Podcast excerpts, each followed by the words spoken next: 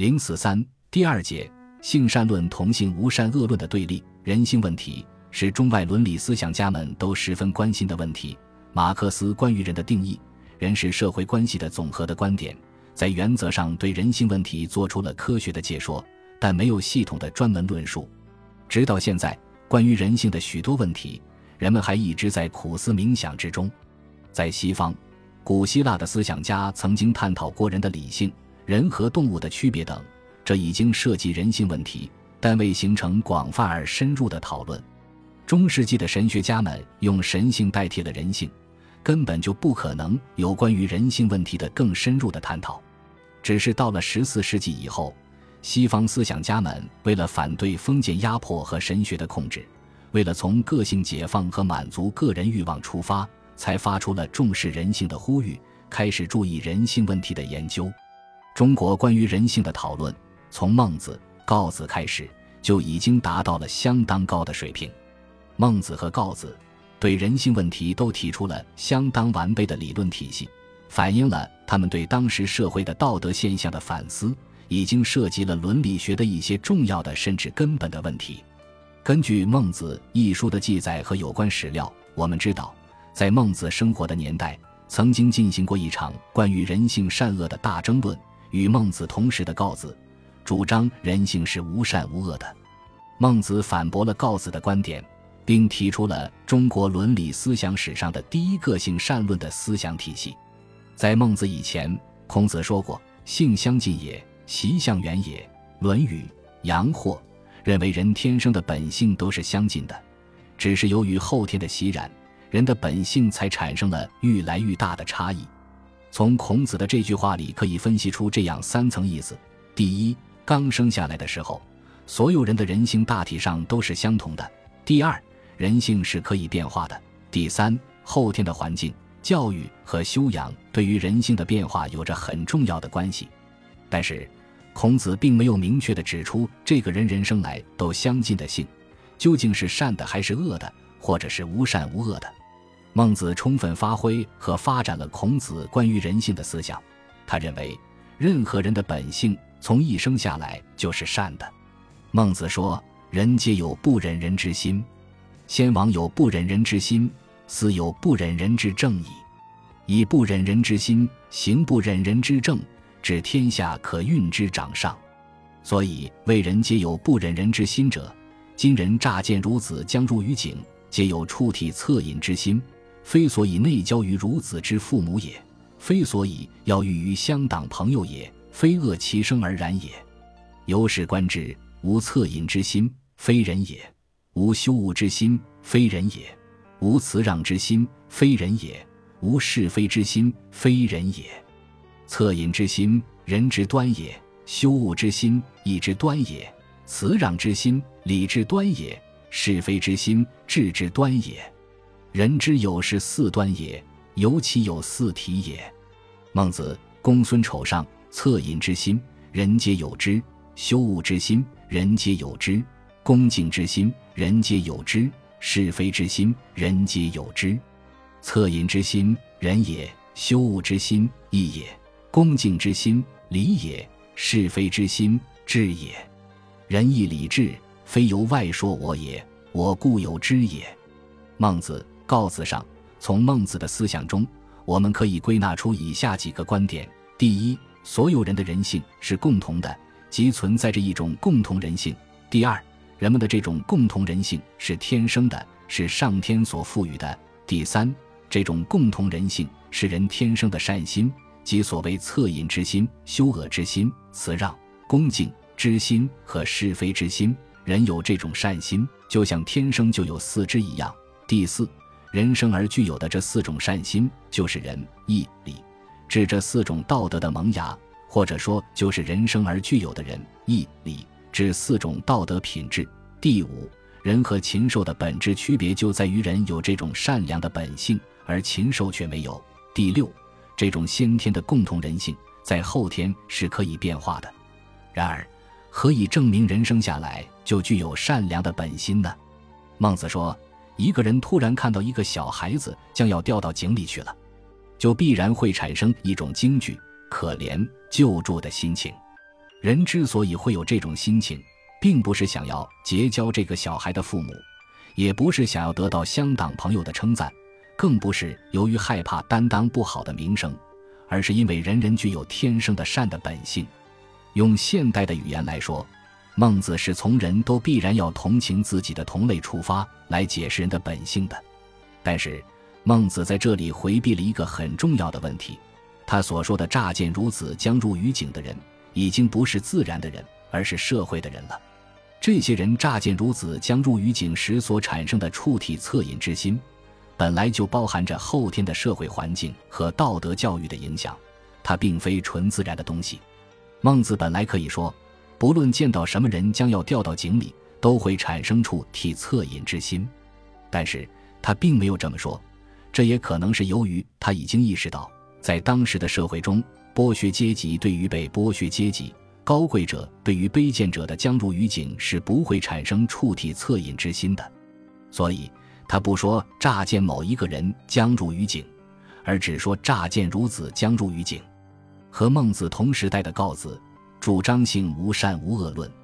告子说：“性犹湍水也，决诸东方则东流，决诸西方则西流。人性之无分于善不善也，有水之无分于东西也。”孟子告子上，告子是以水作比喻，来说明性无善恶的。孟子亦用水作例子来论证他的性善说。他说：“水性无分于东西。”无分于上下乎？人性之善也，有水之就下也。人无有不善，水无有不下。今夫水博而悦之，可使过嗓；继而行之，可使在山。是其水之性在，其势则然也。人之可使为不善，其性亦犹是也。孟子告子上，在孟子看来，人性之向善，就像水向下流一样，是必然的。而人之为恶，则是违反人性或扭曲人性的结果。仁义礼智是封建道德，人们具有仁义礼智的道德品质，是因为他们不断受到封建道德熏陶的缘故。孟子把恻隐之心、羞恶之心、辞让之心、是非之心与人的四肢相提并论，实际上是在把人的社会性说成是人的天生的本性，这是由他的唯心主义世界观所决定的。孟子把四心看作是人与动物的根本区别所在，还是有一定的合理性的。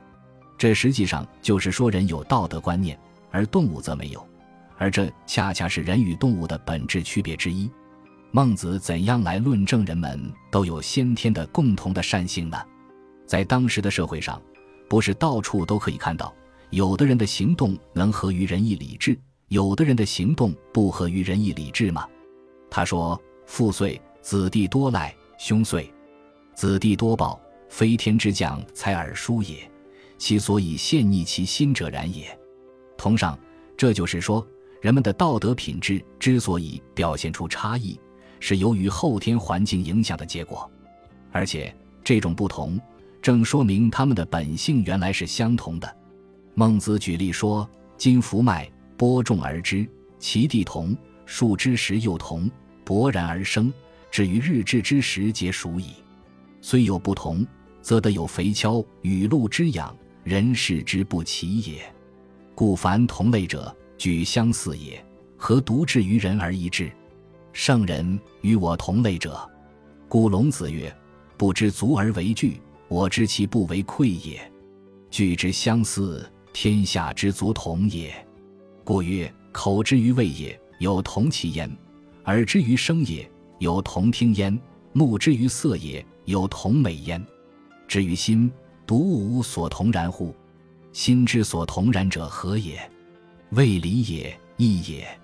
通上，这就是说，人心都是相同的，是合乎义理的。由于客观环境的影响，人的道德品质就发生了变化。丰收年成，少年弟子多半懒惰；灾荒年成，少年弟子多半强暴。这并不是他们天生的资质不同，而是由于环境使他们变坏的缘故。这就像麦有益，是由于土地的肥瘠不同、雨露的多少不同、人工的勤惰不同的缘故一样。在孟子看来，后天对人性的影响就其主要方面来说是坏的影响，即对人的善良本性的枪法。大多数人在生下来以后变得没有善良品德，甚至行为类似禽兽。这不是因为他们没有善良本性，而是因为后天的环境和自我因素对其本性枪伐的结果。人们对于人性认识的不断深化，反映了伦理思想的不同的发展阶段，反映了道德思考的不断深化。在整个人性理论发展的历史上，战国时期的人性论的论战是一个具有重要意义的起始点，而孟子的性善论则是这个起始点上突出的一环。人们的道德思考包含着很丰富的内容，其中最重要的内容之一就是如何提高人们的道德品质，探索出人们自我完善的规律。在最初，人们只是认识到修身的重要性。强调这种修养对形成人们良好的道德品质有重要的意义，但是当人们进一步深入的思考的时候，就会发现人们的行为和品质有道德的，有不道德的，即有善的，有恶的。对之施加的道德教育有作用大的，有作用小的，有的则不起什么作用。这种思考给人们提出了一个新问题：人们的道德品质在生下来的时候究竟是善的还是恶的？为什么人们会有不道德的行为？人们既然已经产生了不道德的思想和行为，那么还能够成为有道德的人吗？从这里就引申出一个重要的问题：即人的与生俱来的本性究竟是善的还是恶的？中国的伦理思想家和西方的伦理思想家相比，更着重于从道德上探讨人性，从善恶关系上探讨人性。自孟子、告子开始。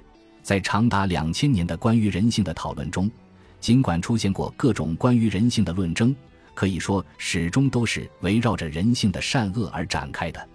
虽然人们的各种看法充满着矛盾和对立，但他们探讨人性的目的都是一致的，即如何才能使人们成为有道德的人。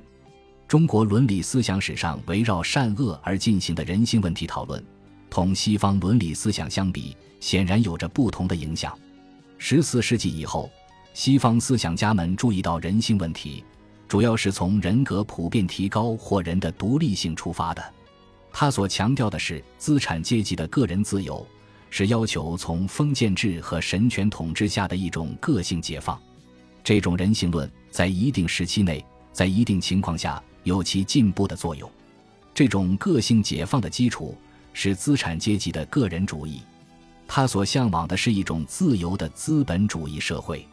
中国古代的人性论是封建社会上升时期出现的，他们追求的是为了发展、巩固新兴封建制度的人的自我完善，并把人性的研究同封建的仁义礼智结合起来，使人性问题的研究由于人的本性的善恶的范围以内，强调行为不要越过封建道德一步，因而束缚了人们的思想。限制了人们个性的发展。另一方面，这种关于人性的讨论强调人在道德上的自我完善，强调人类有共同的善良本性，使道德教育和道德修养理论的研究不断深入，从而使人们对于道德品质改造的途径和方法有了越来越深刻的认识。